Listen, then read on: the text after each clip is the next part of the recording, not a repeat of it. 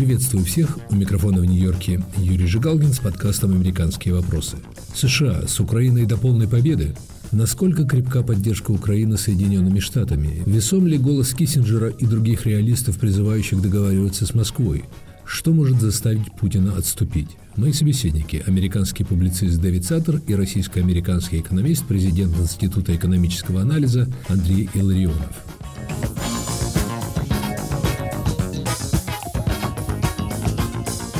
Четверг в Украину прибыли первые американские установки залпового огня. Вооружение, которое, как говорят украинские представители, поможет Украине не только достичь огневого паритета с армией России, но в будущем добиться перевеса. Очевидно, что решение выделить такое оружие далось администрации Джо Байдена нелегко. Определив свою цель как помощь Украине в обороне от агрессии, Белый дом пытался избежать поставок так называемых наступательных тяжелых вооружений. Дальнобойные гаубицы, а теперь и системы залпового огня, полученные Украиной, это, по сути, преодоление табу. Расширение американской военной помощи Украине вызвало встревоженные комментарии редких пока критиков идей масштабной помощи Украине – в конце мая бывший госсекретарь Генри Киссинджер призвал Украину согласиться на потенциальные территориальные уступки ради мирного договора с Россией. Слова Киссинджера тогда спровоцировали вал возмущенных комментариев. А на днях фигура, гораздо менее значительная, но тем не менее заметная в американских политических кругах, Дмитрий Саймс опубликовал статью «Приближаемся ли мы к военному конфликту между Америкой и Россией», который предупреждает, что безоговорочная поддержка Украины чревата войной США и России, не исключено ядерной. Поэтому у Украины не должно быть, как выразился Саймс, права вето на решение США в отношении Украины и в отношении России. Дэвид Саттер, как вы объясняете эти призывы Саймса, созвучные призывам американских так называемых реалистов? Это не реалист, это просто человек, который по причинам мы не будем спекулировать, скажет, что надо к путинскому режиму в данном моменте. Саймс – это их инструмент, и он так функционировал давно. Насколько крепка поддержка Украины Соединенными Штатами, как вы считаете? В данном моменте поддержка довольно э, серьезная, она широкая. Люди, естественно, видят, что Россия совершает военные преступления. Я думаю, что эта ситуация в ближайшее время не изменится и что поддержка американцев будет значительна. Как может развиваться ситуация, если это становится длительной войной? Естественно, трудно прогнозировать. Американцы вообще не очень терпеливы, они хотят, что проблемы были решены быстро – и, естественно, если они будут связывать ситуации в Украине с экономическими проблемами внутри Америки, это может отрицательно влиять на поддержку Украины и какое-то давление на Украину искать необдуманный компромисс. Самая большая опасность для поддержки Америки, это не такие соображения, как были озвучены Киссинджером, но наоборот, влияние экономического спада на желание американцев продолжать поддерживать Украину. Если здесь будет связь между внутренними экономическими проблемами и ситуацией в Украине, люди могут думать, что поддержка Украины их лично вредит. Пока мы, естественно, не пришли к такому моменту, и неизвестно, если так и будет, но на дальнейшем перспективе это один из факторов, который может играть роль в изменении поддержки для uh, Украины в Америке. А аргумент, к которому часто прибегают кремлевские представители, и, кстати, американские реалисты, критикующие неограниченную поддержку Украины, аргумент об опасности ядерной войны с Россией, он может быть эффективным? Саймс, например, пишет, что под угрозой поражения Путин может начать полномасштабную войну с Украиной, в которую может быть втянута Америка. Кто эти так называемые реалисты? Они реалисты в смысле что они оперируют исключительно в американском западном контексте, не видят полного контекста, поэтому мы можем сказать, что они проявляют реализм в нереальном контексте, и так бывают в самом деле нереалистами. Вопрос, если Россия имеет даже боеприпасов достаточно для полномасштабной войны. Полная масштабная война что это? Это мобилизация. Это объявление войны и массовой мобилизации. Это будет иметь очень тяжелые последствия для экономики. И я не уверен, что даже в этих условиях Россия может превалировать, потому что использовать еще больше необученных солдат, как пушечное мясо, не гарантия успеха. Если Саймс говорит, что они пока не использовали ядерное оружие, надо иметь в виду, что другие страны тоже имеют ядерное оружие.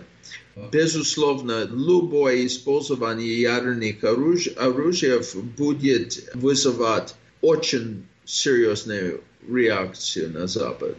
Дэвид Саттер, как вы думаете, что может заставить Путина отступить? Украинцы говорят, что им необходимо современное оружие для победы. Кое-кто говорит, что поток цинковых гробов в Россию может повлиять на решение Кремля. Другие считают, что Путин не отступит, пока не добьется желаемого. Он отступит, как любой коммунистический лидер, если он считает, что это подрывает его власть. Он найдет способ оттуда уйти. Они достаточно хорошо контролируют информационное пространство в России, они могут сделать из поражения победа или вообще ничего не сказать. Самое главное здесь, как это будет влиять на его личную власть. Если он может убедиться, что его личная власть под угрозой и его лучше сохранить с выводом войск, чем с продолжением военных действий, он будет выбрать первого. Но пока война, похоже, укрепляет российский режим. Есть разные процессы внутри страны, которые мы плохо можем следить. Например, давление внутри военной иерархии или поражение на поле боя значительно или такой экономический крах, который просто представляет угрозу для режима. Дэвид, а в этих ваших прогнозах вы учитываете то, что, по крайней мере, выглядит подавляющей поддержкой россиянами этой войны? Этот порыв патриотизма вы сбрасываете со счетов? Я не совсем согласен с этим. Мне сказали, что последний опрос Левада 70% людей, которые они контактировали, вообще отказались с ними говорить. Из остальных 30%. 14% сказали, что они против. Это довольно высокая цифра, потому что это в условиях, где выражение недовольствия войны может иметь серьезные последствия. И плюс люди реагируют, как один из моих информаторов сказал, не на войну, но на пропагандистской картине войны. Это инертная масса, это болото, может меняться в его ориентации. Особенно под влиянием событий, которые показывают недвусмысленно, что украинцы победят, или под влиянием ситуации, где их уже не блестящий уровень жизни становится значительно беднее. Главный аргумент американских сторонников договоренности с Путиным заключается в том, что его нельзя загонять в угол, поскольку, как он сам в свое время объяснял, как ведет себя в таком случае крыса. Как вы считаете, переживет ли Владимир Путин поражение в Украине? Это вопрос, потому что если будет поражение, это может угрозить его власть. И, может быть, именно это может вынудить его пойти на компромисс до того, когда поражение становится очевидным. Дэвид, российские государственные СМИ любят цитировать публикации журнала National Interest, издаваемого Саймсом. Статья Саймса, с которой мы с вами начали разговор, опубликована сайтом и на СМИ, причем под более драматичным, чем в оригинале заголовком «США на грани фатальной ошибки». Выступление Киссинджера, в котором он призывал договариваться с Путиным даже за счет территориальных уступок со стороны Украины, также прозвучало в России. Причем Киссинджер не меняет своего мнения насчет необходимости договоренности с Россией многие годы. В США подобные мнения явно маргинальные. Как вы объясняете позицию этих людей? Я писал статью э, в газете Washington Times, где я реагировал на высказывание Киссинджера и объяснил, что война для России – это инструмент внутренней политики. Прежде всего, это консолидация власти, это маленькой клептократической группы. Это не из-за того, что они боятся, что Словакия нападает на Россию или Украина, или Лубо, или Казахстан. Они ищут врагов, они будут всегда это делать. Идея существовала даже у Ельцина и даже до распада Советского Союза. Давно до того, когда эти страны вступили в НАТО, Россия начала озвучить идею защитить русскоязычного населения или русских в соседних республиках. В самом деле они создали предлог для будущей войны давным-давно, до вступления нескольких из этих стран в НАТО. Вся идея, что расширение НАТО играло здесь какую-то роль, это просто абсурд. И это провозглашает тех, которые не знают эту историю. Русская тактика всегда так, чтобы как-то внушить в людей какие-то ложные идеи, которые они будут повторить как их собственные. А потому что не будут знать контекст, не будет знать психологию в России, не будет глубоко ситуации. В русских спецслужбах есть термин «ventriloquism». Это способ манипулировать людей, чтобы они говорят, что вы хотите, но будут глубоко убеждены, что это их собственные идеи. У реалистов был опыт Валдай, это дискуссионный клуб, и контакты с русскими дезинформаторами. Есть коррупция, несколько из них даже работают на Кремль. Кроме этого, есть просто обыкновенная американское поверхностное отношение к России и вообще к другим странам. Это был Дэвид Саттер. Уровень поддержки Соединенными Штатами Украины зависит прежде всего от позиции президента Байдена, считает Андрей Ларионов. И именно решение президента Байдена или его преемника определят, закончится ли эта война крупным поражением России.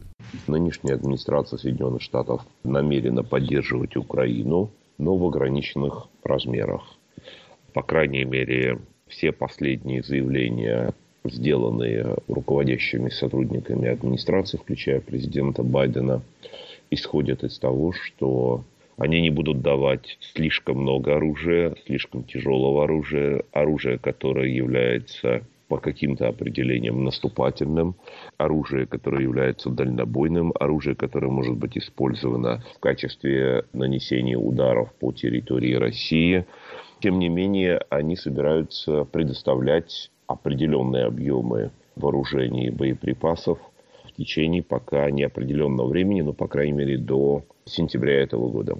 Андрей Ларионов, насколько я могу судить по этой вашей оценке и по вашим публикациям, вы считаете, что администрация Байдена недостаточно решительно поддерживает Украину.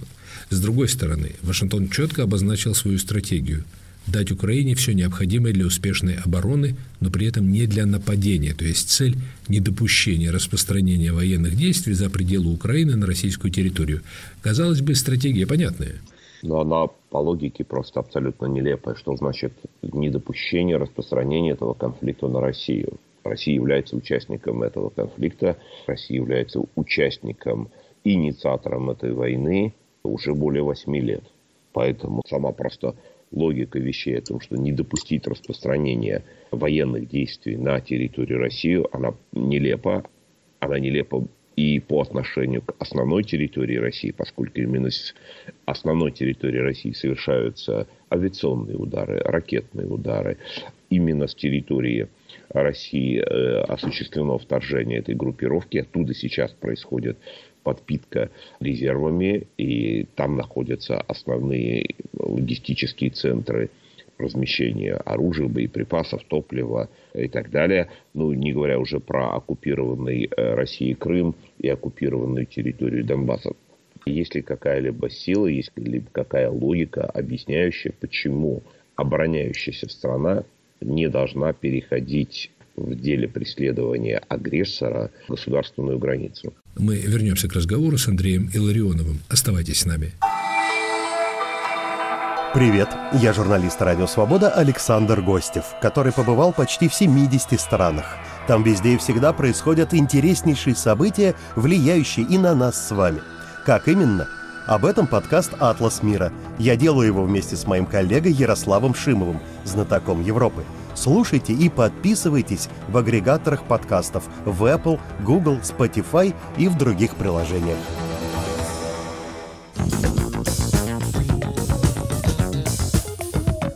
Это подкаст «Американские вопросы» у микрофона в Нью-Йорке Юрий Жигалкин. США. С Украиной до полной победы. Мои собеседники Дэвид Саттер и Андрей Илларионов.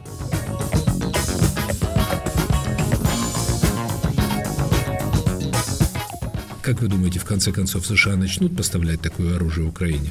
Пока у нас нет ни одного свидетельства того, что администрация Соединенных Штатов Америки готова передавать такое оружие. Поэтому в ближайшее время я сильно сомневаюсь, что это произойдет. Есть другие союзники Украины, которые готовы передавать такое оружие и передают такое оружие. Ну, скажем, например, противокорабельные ракеты «Гарпун», с помощью них можно наносить удары по территориям, которые та же самая Россия считает своей собственной. Вот, например, буквально только что были нанесены удары и по острову Змеиный, и по газовым нефтяным вышкам на территории Черного моря, которые по заявлениям российских властей являются российской территорией. Они же нанесены. Ну, объективно говоря, и системы залпового огня, о поставках которого США объявили, могут быть использованы для ударов по территории России, если их расположить ближе к границе. Тем не менее, понятно, что США не хотят втянуться в войну с Россией. По этой причине, например, просьба Украины о введении бесполетной зоны над ее территорией была решительно отвергнута. Дело в том, что это две разные логики. Одно дело отказ от участия вооруженных сил Соединенных Штатов Америки в конфликте. И, собственно говоря, в течение этих восьми с лишним лет и с 24 февраля вооруженные силы Соединенных Штатов Америки не участвуют в этом конфликте. И, собственно говоря, поставки вооружений, какие бы то ни было, не делают Соединенные Штаты участником этого конфликта.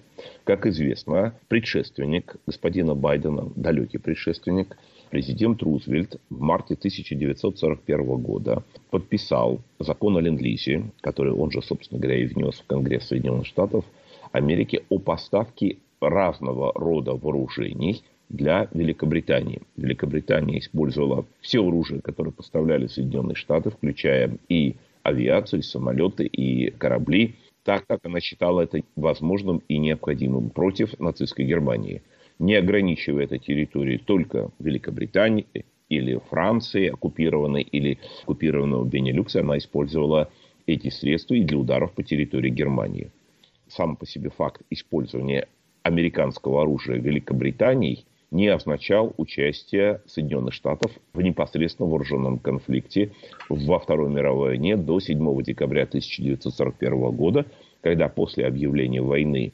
Гитлером Соединенным Штатам Америки, Соединенные Штаты Америки вступили в прямое вооруженное противоборство с Германией. Так что сам факт поставки вооружения, какими бы они ни были, не делают эту страну участником непосредственно военного конфликта. Насколько, с вашей точки зрения, вероятен худший для Украины вариант? На фоне растущей инфляции, дорожающего бензина в Америке, скажем, все громче звучат голоса, призывающие к компромиссу с Путиным. В конце концов, ведь многие увязывают рост нефть, цены и бензина с войной на Украине. Да, действительно такое может быть, но это вещь одновременно и предсказуема, что такие голоса могут появляться, их может быть больше, они могут быть сложнее, но и с другой стороны непредсказуема в том смысле, что реакция властей, как текущей нынешней администрации, так и любой другой какая может возникнуть, может быть совершенно разнообразной. Например, в том же самом вышеупомянутом 1941 году и до этого в 1940-1939 году большинство голосов в Соединенных Штатах Америки выступало против участия в войне в Европе, какую тогда называли войне в Европе, тому же президенту Рузвельту, который считал необходимым участие Соединенных Штатов на стороне Великобритании, на стороне антигитлеровской коалиции было очень сложно добиться такого решения. Ну, после, естественно, Перл-Харбора этот вопрос был решен. Но э, проецируя события уже более чем 80-летней давности на сегодняшний день, мы можем сказать, что принципиальное решение о масштабах, формах, способах участия Соединенных Штатов Америки в нынешней войне зависит прежде всего от президента Соединенных Штатов Америки. Именно его позиции являются определяющим. Он является верховным главнокомандующим, и в зависимости от того, какое решение созреет у него, так и будут действовать и правительство Соединенных Штатов Америки, и их вооруженные силы. Андрей Илларионов, как вы считаете, что может заставить Путина отступить в Украине за исключением полного военного поражения, которое выглядит в лучшем случае делом отдаленного будущего. Могут здесь решающую роль сыграть экономическое давление, личные санкции, финансовое давление? Полное военное поражение. Само военное поражение и абсолютно реалистичная вероятность наступления полного военного поражения. И тогда вопрос ваш можно переформулировать. А когда, при каких условиях возможно полное военное поражение? И ответ на этот вопрос совершенно очевиден. Полное военное поражение возможно только при вступлении Соединенных Штатов Америки и их союзников в эту войну в качестве непосредственного участника военных действий. Ну, тогда можно предположить, что полного военного поражения Кремля, скорее всего, и не будет, поскольку представить вступление США в эту войну невозможно.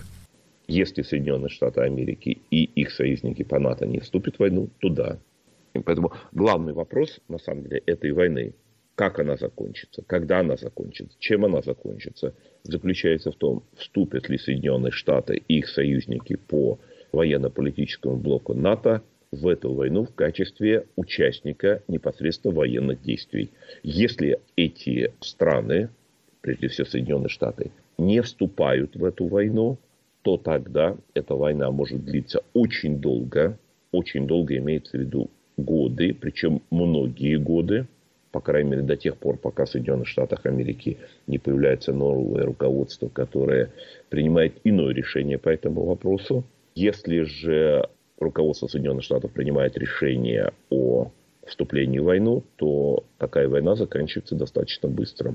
Полноценное участие Соединенных Штатов Америки в этой войне, только это способно остановить эту войну. Без этого никакой войны остановить невозможно. Альтернативу такому варианту как раз и предлагают так называемые реалисты, которые призывают США, ну, мягко говоря, способствовать вступлению Украины в переговоры с Россией с тем, чтобы договориться о некоем компромиссе. Пока публично президент Байден заявляет, что Украина сама должна определить условия, на которых она готова говорить с Россией. Но если президент Байден действительно окажется перед реальной перспективой войны с Россией, то у него будет трудный выбор. Я допускаю возможность того, что нынешняя администрация Соединенных Штатов Америки начнет оказывать давление на руководство Украины с целью заключения какого-либо перемирия или мирного договора или прекращения, соглашения о прекращении огня при сохранении значительной части территории Украины, оккупированной российскими войсками. Я только не вижу того, чтобы нынешнее украинское руководство, а также какое бы то ни было другое украинское руководство на это бы пошло. А вы полностью исключаете экономическое финансовое давление, угрозу, например, финансового кризиса, как действенный инструмент воздействия на Путина? Я не исключаю того, что экономическое давление может быть усилено. Я только не вижу пока возможности того, чтобы Украина в одиночку нанесла бы такое поражение российским войскам, какое смогло бы привести к полному освобождению всей украинской а, оккупированной территории от войск агрессора, а также создаст необходимые условия для неповторения подобного рода агрессии в течение ближайшего поколения, скажем, на ближайшие 15-20 лет. То есть вы, по большому счету, пессимист? Я бы сказал, я реалист. Мы просто должны, кажется, стараемся быть реалистичными в оценке военных, экономических, демографических и иных потенциалов, какие сегодня есть у противоборствующих сторон. А также мы, как мне кажется, теперь уже по крайней мере большинство, имеет более-менее адекватное представление о готовности нынешнего российского руководства использовать любые ресурсы, в том числе и приносить любые жертвы среди подвластного ему населения для продолжения этой войны.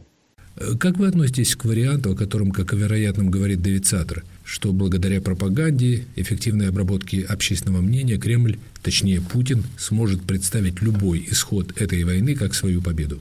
Он действительно обязательно это сделает тогда, когда он посчитает, что завоевана, оккупирована значительная часть украинской территории, Например, оккупирована вся Южная Украина, все побережье Черного моря, установлен сухопутный коридор с Приднестровьем, заняты Николаев, Одесса, Днепр, Запорожье, захвачен Киев.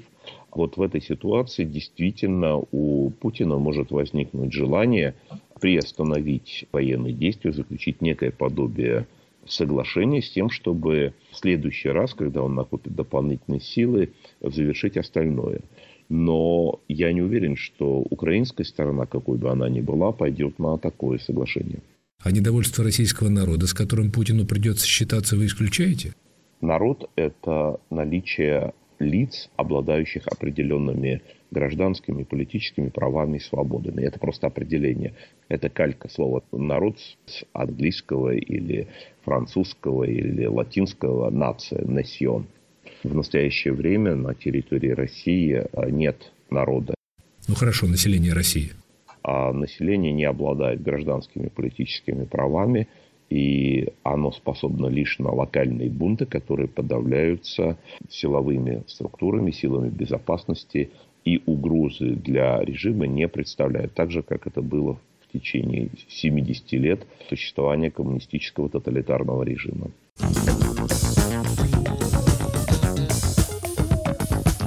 Это был подкаст «Американские вопросы», который вел из Нью-Йорка Юрий Жигалкин. США с Украиной до полной победы вопрос, крепка ли поддержка Украины Соединенными Штатами, мы обсуждали с Дэвидом Саттером и Андреем Илларионовым. Слушайте нас в эфире «Радио Свобода» на YouTube, на всех доступных вам подкаст-платформах. Подписывайтесь на мой подкаст на iTunes, Google Podcasts, пишите мне в социальных сетях, оставляйте комментарии.